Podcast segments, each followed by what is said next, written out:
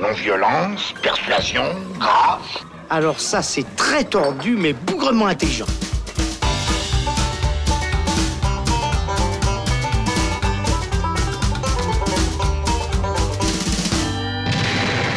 Salut les cinéphiles, bonjour ou bonsoir à tous, c'est Alex. Je suis très heureux de vous retrouver pour ce nouvel épisode du Saloon consacré à Dark Phoenix, nouvel opus de la saga de super-héros X-Men. Brian Singer étant parti sur Bohemian Rhapsody après s'être un peu vautré, il faut le dire, avec X-Men Apocalypse en 2016, c'est Simon Kinberg, scénariste attitré de la saga depuis X-Men 3, qui lui succède et signe sa première réalisation avec ce Dark Phoenix, qui est le 12e long métrage consacré aux mutants des comics Marvel.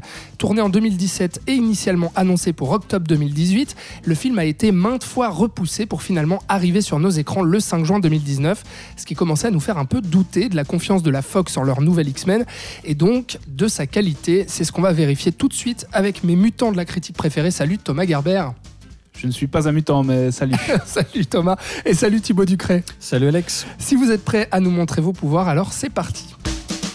Quand un gars à poil court derrière une fille, la queue en l'air et un couteau de boucher à la main, j'ai peine à croire qu'il est en train de quêter pour la Croix-Rouge. X-Men 3, l'affrontement final, avait déjà traité en 2006 du Phénix, cette double identité incontrôlable de la mutante télékinésiste Jean Grey, qui se retourne contre les X-Men et représente un énorme danger pour eux. Mais voilà, Simon Kinberg en a bien conscience et a voulu faire son mea culpa. X-Men 3 était raté et il a été vécu comme un affront par les fans, ce qui explique ce presque remake qui fait suite aux trois derniers X-Men avec les jeunes Professeur Xavier et Magneto, incarnés respectivement par James McAvoy et Michael Fassbender, et la jeune Jean Grey, incarnée par Sophie Turner, star de la série Game of Thrones. Du coup, qu'est-ce que ça vaut, Thibaut, euh, un, avis succinct, on va dire, euh, sur, euh, sur ce X-Men Dark Phoenix? On peut dire qu'on enregistre à chaud, donc juste après la, projection presse. Qu'est-ce que tu en as pensé globalement? Ouais, effectivement, on, sort à peine de, la projection et moi je suis encore très déprimé par, par ce qu'on vient de voir. Clairement, c'est la, fin de, la franchise. Euh, comme tu le rappelles, le film a été euh, reporté à de multiples reprises et c'est pas pour rien parce que. pour mémoire, donc la Fox a été rachetée par Disney, et donc avec elle euh, la franchise X-Men. Et donc Disney va pouvoir maintenant, par le biais de Marvel, exploiter les X-Men, exploiter les X-Men et, les faire intégrer la petite bande des Avengers. Donc ce film-là euh, est a priori le dernier de la franchise X-Men telle qu'on la connaissait, avec ce casting-là et cette, euh, voilà, ce ton-là, cet univers-là, si on veut. Et, euh, et ben, pour un baroud d'honneur, c'est un très petit film qui n'est pas euh, énervant, exaspérant en soi, comme ont pu l'être euh, beaucoup de films de super-héros de ces dernières années. Mm. Mais c'est juste qu'il n'y a plus grand-chose à se mettre sous la dent. Comme tu l'as dit, c'est le premier film de, de, son réalisateur, donc Simon Kinberg, qui est le, scénariste euh, un petit peu historique de la franchise et qui signe une première réalisation sans vraiment de personnalité.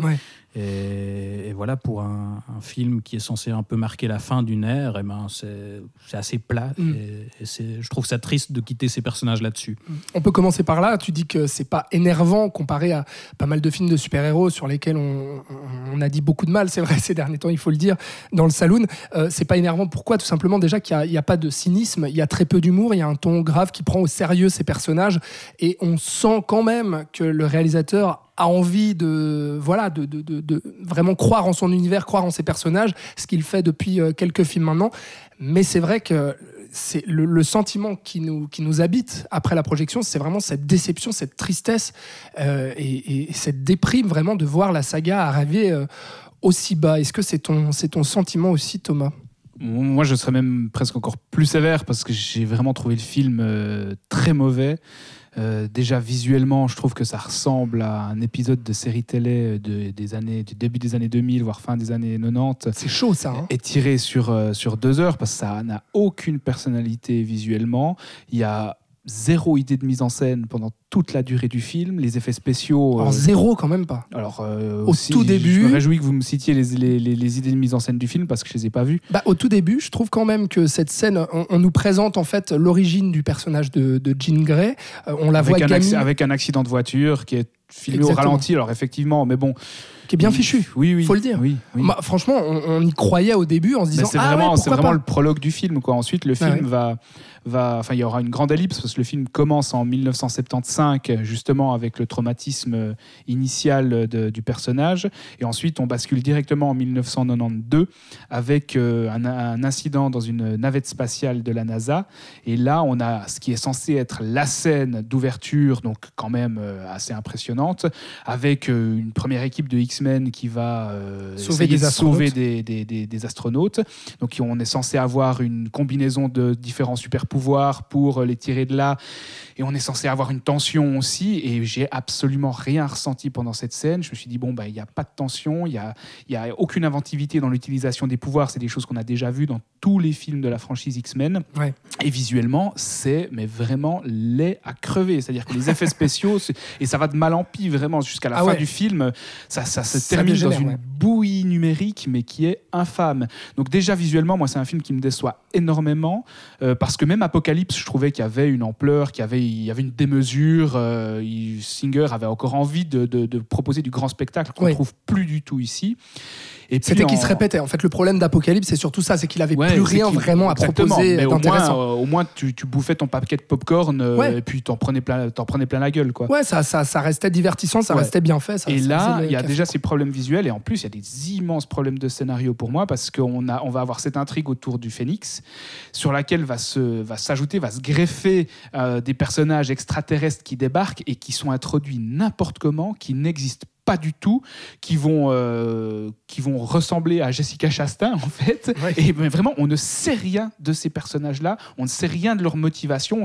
Ils veulent juste, euh, c'est une espèce d'extraterrestre qui veut C'est ressusciter. un prétexte. ouais. C'est un gros C'est ce que j'allais prétexte dire, ouais. pour Mm. caster Chastain et pour avoir quand même une menace pour- externe voilà. au groupe. Pour justifier le- la présence du phénix, etc. Ça n'a aucun sens. Ça Complètement. n'a aucun sens. Ouais. Et en plus, c'est c'est vraiment des, des mecs qui sont statiques, qui ne bougent pas, qui ont Mm. aucune identité visuelle, Mm. qui, qui n'existent pas en tant que personnage. Ouais. Donc c'est un gros, gros problème d'écriture, en plus de tout le reste. quoi. Mais c'était pas inintéressant dans l'idée parce que ce que je trouve euh, bien vu au départ en tout cas, pour, pour moi, je crois qu'on se rejoint là-dessus, euh, Alex, les, les 15-20 premières minutes fonctionnent assez bien et notamment. Moi, je vais même un peu plus loin. un- alors, euh, Je vais peut-être à 30, 40 minutes. Encore. Non, mais quand on voit, quand on voit cette scène de la navette et qu'on a Gravity en tête, Ah, alors clairement, Ouais, mais, bon, mais bah, même, mais même Non, mais sans, sans aller jusque-là, en fait, ce qui, est, ce qui est assez incroyable, c'est que pour euh, filer la, la- la- la comparaison avec, euh, avec Singer, si on, si on compare simplement, c'est hallucinant de voir ça, la scène d'ouverture de X-Men 2, qui est quand même un combat Ouais. dans des bureaux, et là on va dans l'espace, et il y a dix fois Ouais, moins clair. de mise en scène, effectivement.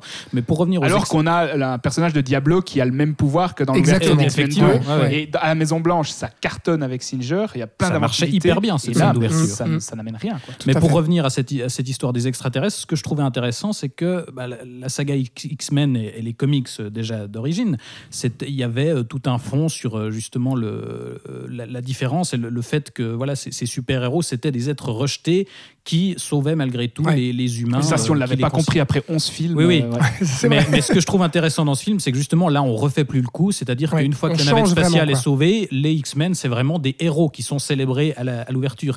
Et du coup, On nous si- fait quand même le coup au milieu du film, du Au milieu, gouvernement c'est ça, qui les ça. lâche finalement. Alors, justement, dit, mais non, vous nous mais, supportiez. mais si on un peut petit plus, peu, voilà, si on peut plus considérer les X-Men comme des parias, en tout cas au départ, c'était cohérent dans l'idée, en tout Mm. cas, de, du coup, d'aller chercher comme menace une menace extérieure carrément à la Terre, Ouais, donc ouais. des extraterrestres. Mm. Mais le problème, c'est qu'effectivement, ça, ça arrive, c'est greffé à cette intrigue du Phénix de force, mais vraiment, euh, ça, ça- c'est pas du tout harmonieux la façon dont, Mm. dont on articule ces, Ouais. ces- ces deux aspects. Et, et du coup, euh, l'enjeu émotionnel de base euh, était prometteur parce qu'effectivement, cette Ah, ouverture c'est avec l'origine de Jean Grey et la rencontre avec euh, le professeur Xavier, moi je me suis dit, ah tiens, peut-être qu'ils vont quand même mieux réussir le coup que dans le X-Men 3. Mais au final, ça marche pas du tout. Bah, c'est pour, c'est pour ça que je suis plus tolérant de, de nous trois euh, sur, le, sur le film. C'est que pour moi, en fait, la première demi-heure, 40 minutes, je dirais, euh, il y a vraiment ce, ce truc où, comme tu dis, on, évince un peu cette thématique qui habite tous les films X-Men, la différence, etc. Et on va vraiment se concentrer sur ce personnage de Jean Grey avec la relation qu'elle a aussi avec le professeur Xavier. Parce que finalement, euh, on va apprendre qu'il y a une, une forme de trahison, qu'il y a l'ego de Charles Xavier qui est aussi vraiment en train de déborder. Euh, Il y a même euh, Raven, euh, incarné par Jennifer Lawrence, qui va à un moment aussi douter de se dire mais est-ce que finalement suivre bêtement et aveuglément Charles Xavier comme on l'a fait depuis le début, est-ce que vraiment c'est ça qu'on veut Est-ce que les X-Men c'est nous Est-ce que les X-Men c'est juste lui et sa démagogie et son, son, son ego supérieur pour briller finalement en politique Et donc en fait il y a tout cet arc narratif là qui est pour moi très bien amené au début, qui est très intéressant et avec ce personnage de Jean Grey qui justement se, se voit avec ses pouvoirs qui débordent et puis enfin on traite une thématique qui est propre à beaucoup de comics Marvel ou chez DC avec Superman, etc., avec ce pouvoir finalement ingérable euh, qui va faire que ça va se retourner contre les siens. Et donc moi, à ce moment-là, je me disais, ok, j'y crois. Ça, fonctionne. Pour moi, la, scène de la navette spatiale, pourquoi pas? Je suis d'accord qu'il n'y a, pas a pas beaucoup d'idées de mise en scène, mais en termes de tension, en termes de, euh, de développement, je la trouvais assez, assez réussie. Puis en fait, moi, ça a commencé à sombrer au moment où on va rejoindre le personnage de Magneto, Michael Fassbender, où en Qui fait, fait on de va- la permaculture dans Exactement. des. on le retrouve euh, exactement, on le retrouve complètement isolé dans un espace. Au, au final, on pense à X-Men 3 et ce fameux camping euh, de, des, des potes de Magneto euh, qui sont avec lui.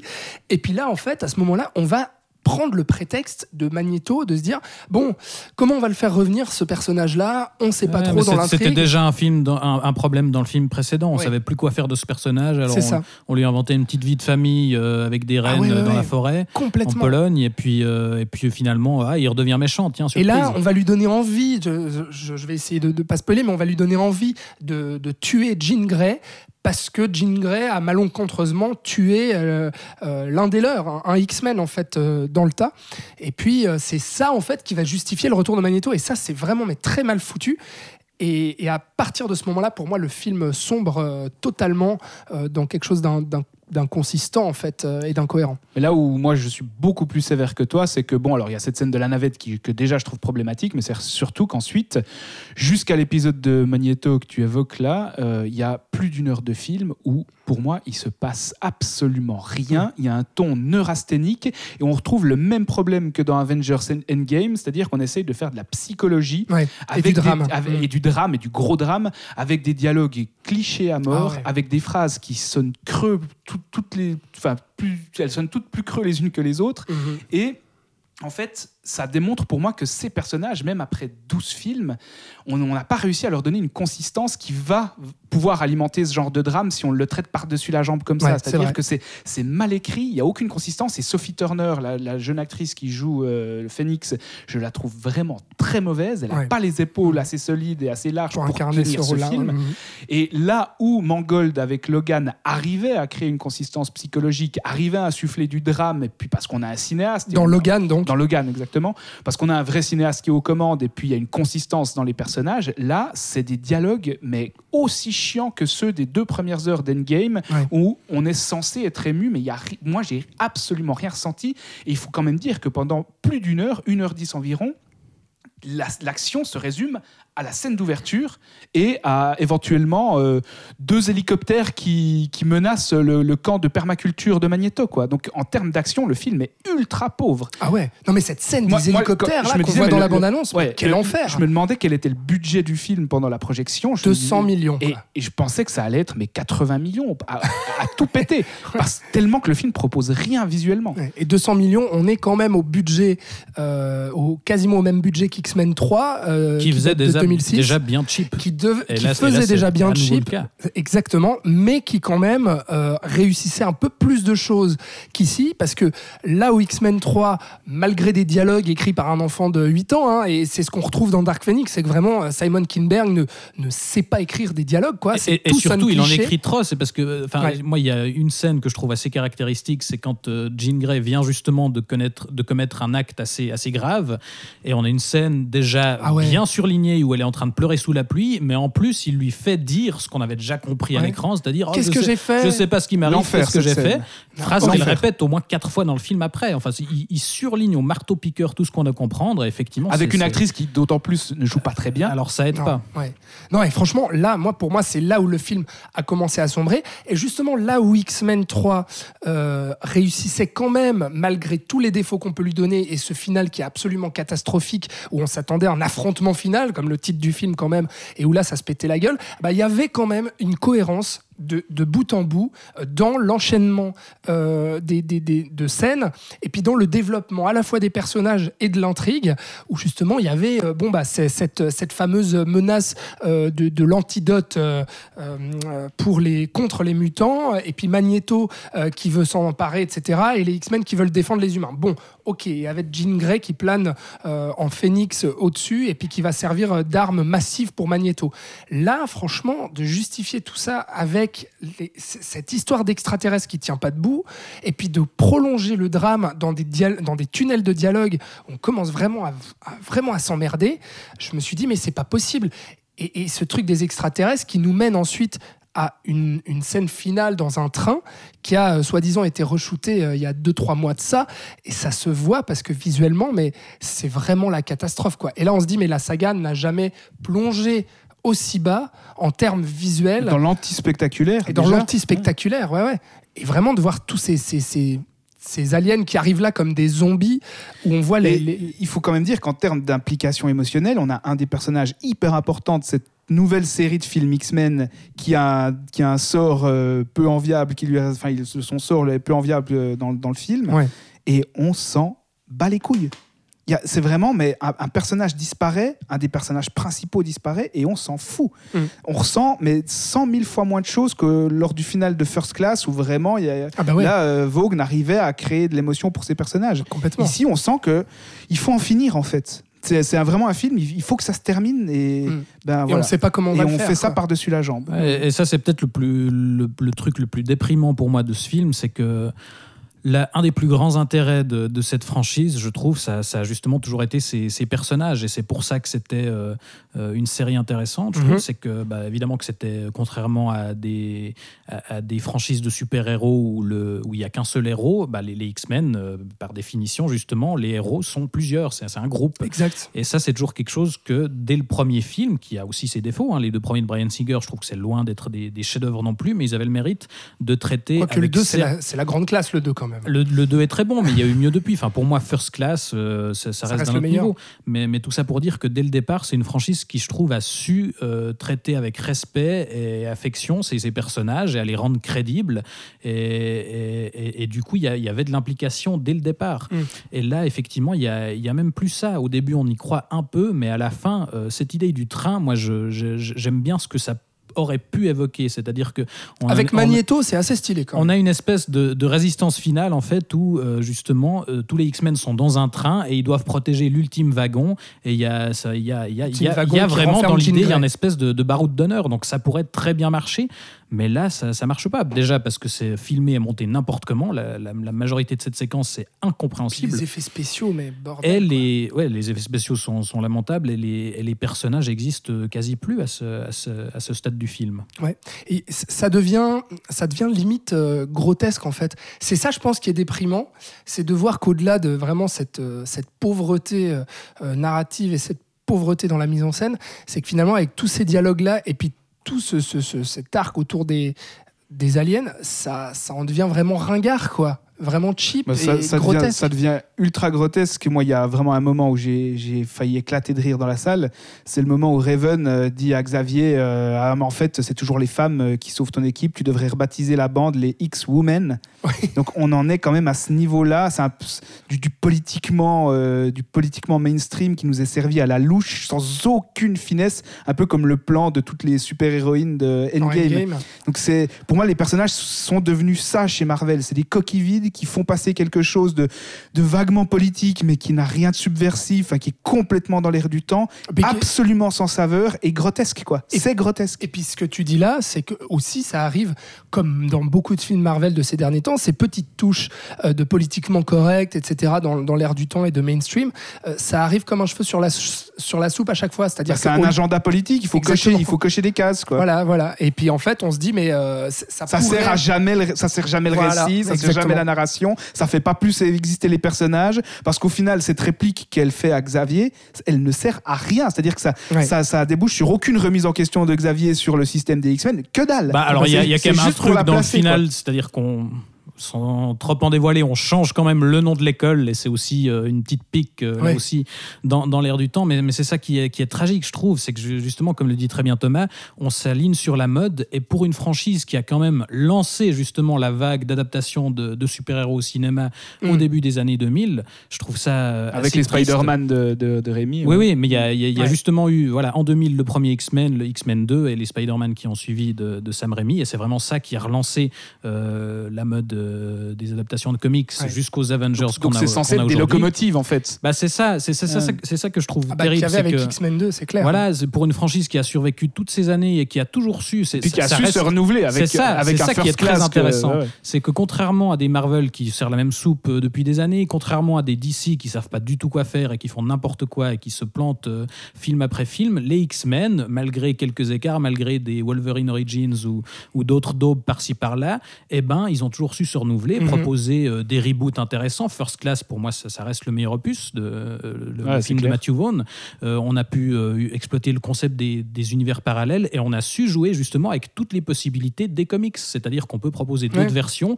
La chronologie, c'est un bordel pas possible. Les films n'ont pas forcément beaucoup de liens les uns entre les autres, mais on s'en fout. On propose Mm. des autres trucs. On propose un western post-apocalyptique avec Logan et Mm, on, on mm. raconte des histoires. On fait quelque chose sûr. avec ces univers.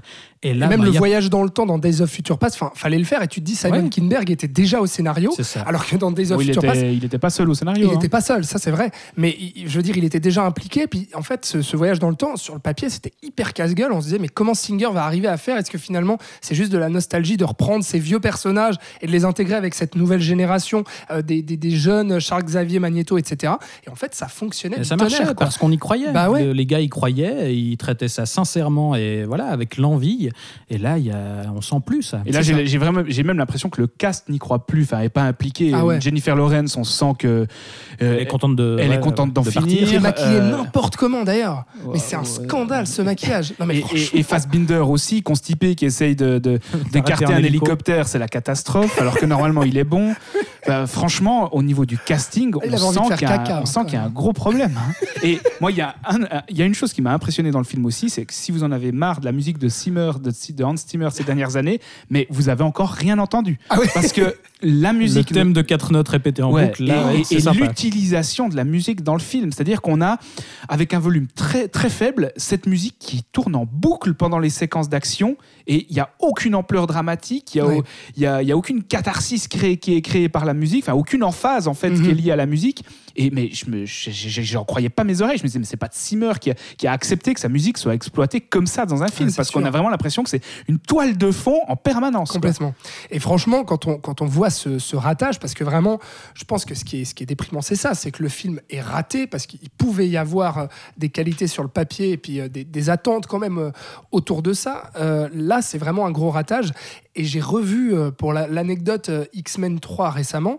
Et franchement, quand on voit la qualité de ce film-là et de beaucoup de Marvel aussi dernièrement, euh, je me souviens qu'à l'époque, quand X-Men 3 est sorti en 2006, mais c'était vraiment le fond de la cuvette. C'était une déception totale. Ah bah Brett Ratner ouais, quand même. Brett Ratner, et puis parce qu'il y avait eu les Spider-Man de Rémi, il y avait eu les, les deux premiers X-Men de Singer, et là on attendait un truc euh, explosif euh, qui était euh, le plus gros budget pour l'époque à Hollywood, et, et c'était un ratage, vraiment un gros raté. le film, quoi. le film s'était fait lyncher quoi. Et le film Ouais. s'était fait vraiment lyncher. Mais je vous jure que quand on le revoit aujourd'hui et qu'on compare avec la qualité des films de super-héros d'aujourd'hui, on se dit que X-Men 3, franchement, comparé à Dark Phoenix, bah, c'est pas si pire. quoi.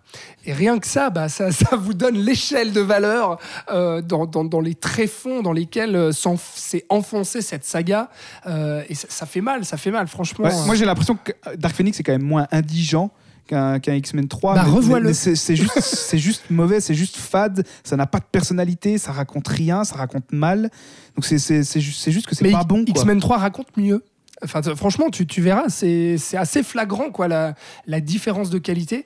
Mais euh, ouais, pour revenir à Dark Phoenix, euh, Disons que c'est- pas euh, exaspérant comme peuvent l'être certaines adaptations com- de comics qui, qui crachent littéralement voilà. à la gueule de- du spectateur pour moi, mais c'est c'est juste triste parce que parce que voilà, il y a alors on a encore normalement le film Les Nouveaux Mutants qui est qui avait été produit par la Fox et qui est censé sortir un jour, mais qui là aussi est retardé, Ouais, C'était retardé, prévu retardé. pour août. Là, dernièrement, apparemment, ça a été encore Et euh, repoussé. il y a très, de moins en moins de chances qu'on le voit sortir en salle. Et du coup, euh, voilà, la, la franchise se termine là-dessus, a priori.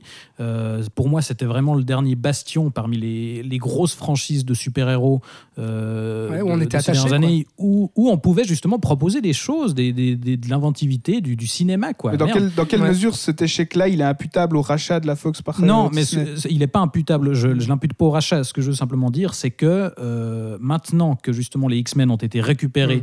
par Disney, Ça semble condamné, quoi. eh ben, c'est condamné. Ce, ce- ce vivier, alors là, ce- le film en soi est un échec, mais il y a eu d'autres échecs avant dans la franchise et ça n'a pas empêché derrière de reproposer des nouvelles choses.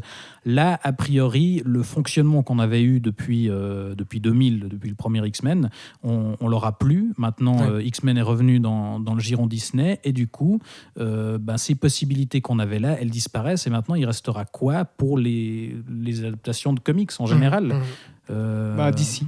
Bah, c'est ça. Avec Alors- des il y a quand même des, des- des perspectives un peu plus réjouissantes, avec des jokers qui ça, paraissent ma- un peu autorisants. Maintenant euh, qu'ils commencent gentiment à abandonner l'idée d'un univers partagé, peut-être qu'il y aura de nouvelles possibilités. Maintenant qu'ils se sont un peu, ils ont un peu renfloué les caisses avec Aquaman. Et Robert Pattinson avec Matt Reeves. Enfin, moi, c'est des Ouais. propositions qui m'intéressent Oui, beaucoup aussi. plus que ce que Disney va faire avec Ouais. Là, Marvel il y a du potentiel. Robert c'est en tout Pattinson cas la-.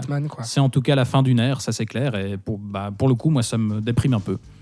Voilà ce qu'on pouvait dire, euh, c'est notre avis sur euh, X-Men Dark Phoenix. C'est le dernier volet, 12e euh, de cette saga X-Men qui n'a pas fini donc de, de s'enterrer elle-même. C'est un peu dommage. En tout cas, merci beaucoup les gars. Merci Thomas Gerber d'avoir participé à ce débat. Merci, tu peux maintenant couper le magnéto. Ah, magnifique. Bravo. Il fallait la placer. Il l'a fait. Bah, elle- je pense qu'elle est, elle est moins pourrie que celle d'ouverture que t'as faite, tu vois. Je te remercie pour ce compliment. Thibaut Ducret, merci beaucoup à toi aussi. Merci. Alors, j'arriverai pas à faire de jeu de mots avec un autre X-Men. Je me contenterai de dire euh, à bientôt. Tu pars avec euh, ta, ta- ta tristesse euh, et ta déprime face à la saga X-Men. Absolument, sous Voilà. la pluie et tout ça. Euh, donc euh, Dark Phoenix de Simon Kinberg, c'est en salle en ce moment. Dites-nous ce que vous en avez pensé et bien entendu vous pouvez écouter euh, tous les autres épisodes du Saloon sur vos plateformes de streaming préférées. On vous laisse avec X-Men et on vous dit à très bientôt dans le Saloon.